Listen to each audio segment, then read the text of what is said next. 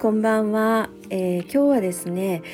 タレントグッズを手放す時の基準についてお話ししようと思いますなんでこういう話をしようかと思ったかと言いますと実は私がタレントグッズをちょっとあの 勢い余って手放してしまったがためにすんごく後悔してましてそのお話がしたかったからなんですね。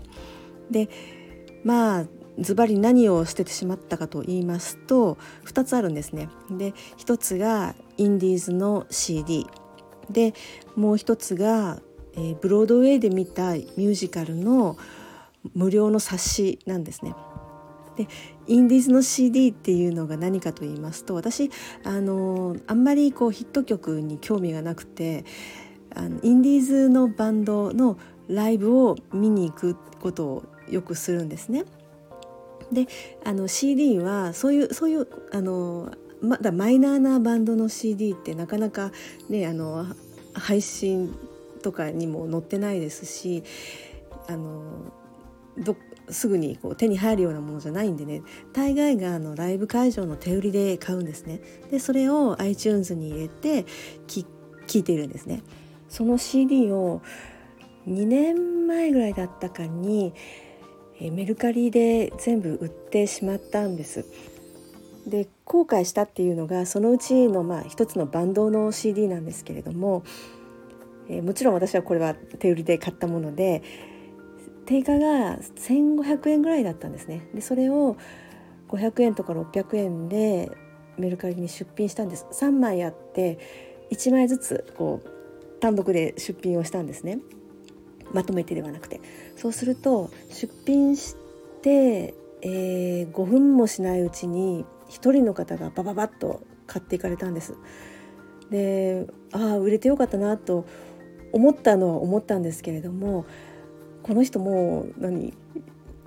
一瞬で買ってしまって、まあ、相当なファンなんだなマニアなんだなっていうのを思ったんですね。でその半年後ぐらいに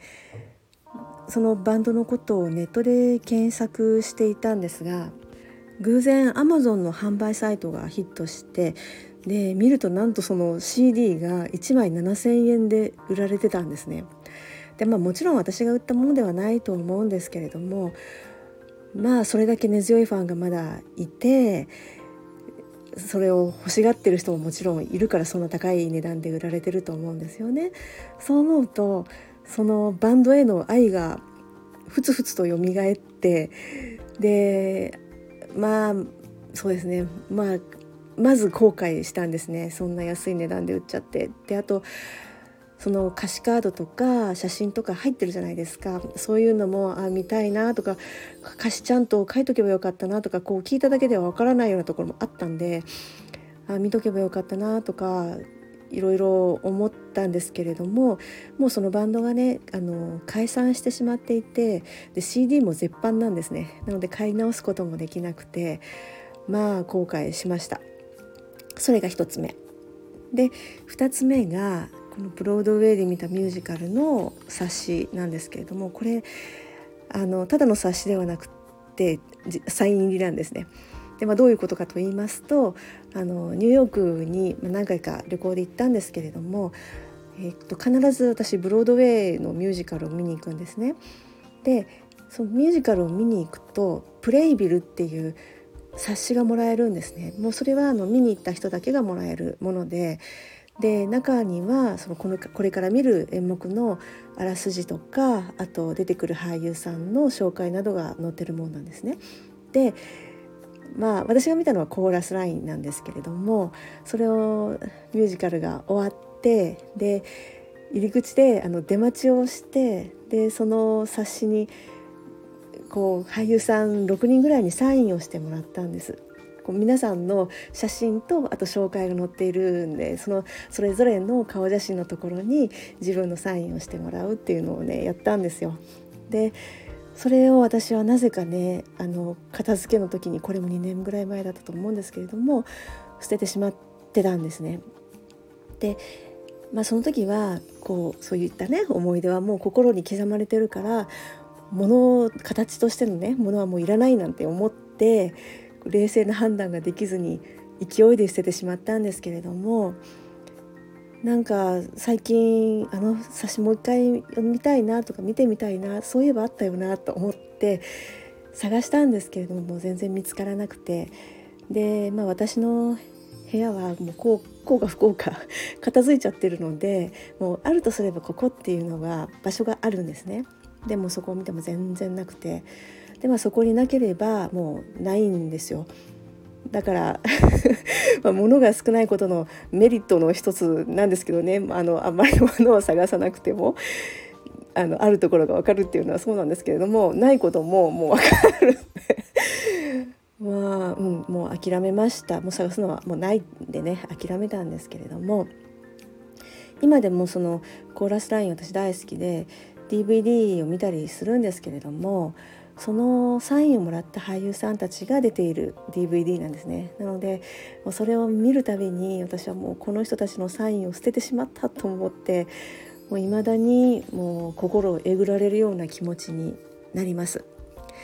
でこう片付けがこう軌道に乗ってくるとあの片付いていくのがどんどんどんどん気持ちよくなってで手放すとか捨てるとかそういうことに対してあまりこう抵抗なくなってくることないですか？私はそういうのすごくあったんですね。でまあね走ってる人だとランナーズハイとかあるじゃないですか走っても走っても全然疲れないみたいな。でその片付けハイみたいな状態になるんですよね。でこうなってしまうとあまり深く考えないでもう何でもかんでも捨ててしまうことになってしまうんですね。でその時はこう気分が良くてもどんどんどんどんこう片付いていくし部屋がすっきりしていくので気分いいんですけれどももう後でも後悔することよくありますよね。でましてや今回のように買い直せないものとなるとなおさら後悔はひどいですよね なので私は今回の失敗を踏まえてこう何て言うかタレントグッズを捨てる時タレントグッズを手放す時の基準としてどういう基準にすれば後々後悔しないかなというのを考えてみたんです。で出た答えがそのタレントさんへの愛がもう終わっているかどうかなんですね愛が終わっていなければこれはちょっと持っといた方がいいんじゃないかと思いましたね私が今回手放したその CD ですとかそのミュージカルの冊子ですよね。これはもうどちらもこの基準に合ってなかったんですね。まあ後悔してるぐらいだからまだそのタレントさんのことをまだ愛しているわけなんですよね。でまあ何て言うかもうまあ昔好きだったけどもうそれで思い出に変わってしまってるっていうんだったら全然後悔しませんよね。あのバンド良かったなとかコーラスラインの俳優さんにサインもらえてよかったなってそういう思い出で終わるんですけれどもそうじゃない時はですねちょっと一旦立ち止まってそれは置いといてもいいんじゃないかなと思いました。あんまり大きなもんじゃないんでね本当その辺にちょこっと置いとけばいいだけなんでね棚の隅にでも入れとけばいいものなんでそこは立ち止まってもいいんじゃないかなと思います。まあね、あの今はいらないと思っても人の心って必ず変わりますよね。でその時に手放していいと思っても後々になって後悔することはよくあるのでこの基準で手放すかどうかっていうのを考えると失敗も少ないのじゃないかなと思います。まあ、買い直せるものだったり代替品がねすぐに手に入るとかそういうものでないのでねちょっと慎重に考えてもいいんじゃないかなと思いました。ですので皆さんも参考にしてみてください。はいでは今日は以上です。どうもありがとうございました。